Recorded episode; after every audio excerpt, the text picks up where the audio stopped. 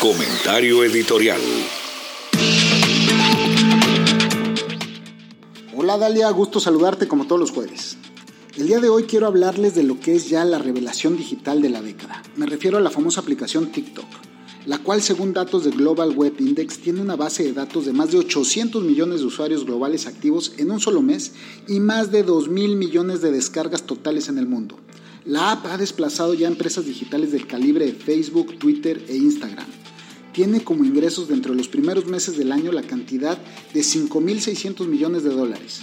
Incluso Bloomberg la evaluó actualmente en más de 100 mil millones de dólares.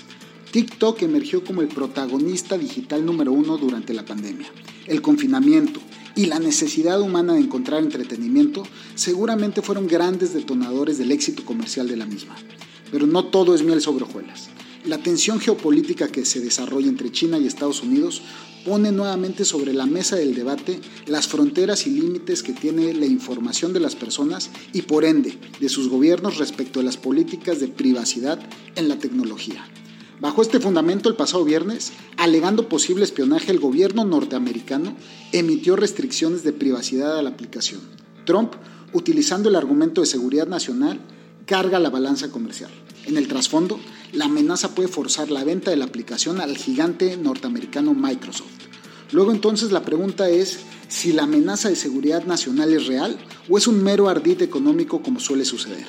La realidad es que las guerras, que siempre tienen trasfondos económicos, ahora se están dando en el espacio digital. Independientemente del desenlace de la historia, el hecho real es que si esta va a ser la tonalidad que tome la política norteamericana para las startups tecnológicas, muchas buscarán no arrancar sus negocios en China y entonces México con su Tratado de Libre Comercio, su mano de obra tecnificada puede abrazar la oportunidad. Nuevamente hago el llamado, apostemos a eso, a clústeres tecnológicos, a capacitar en tecnología, a ampliar nuestra conectividad. ¿Quién sabe?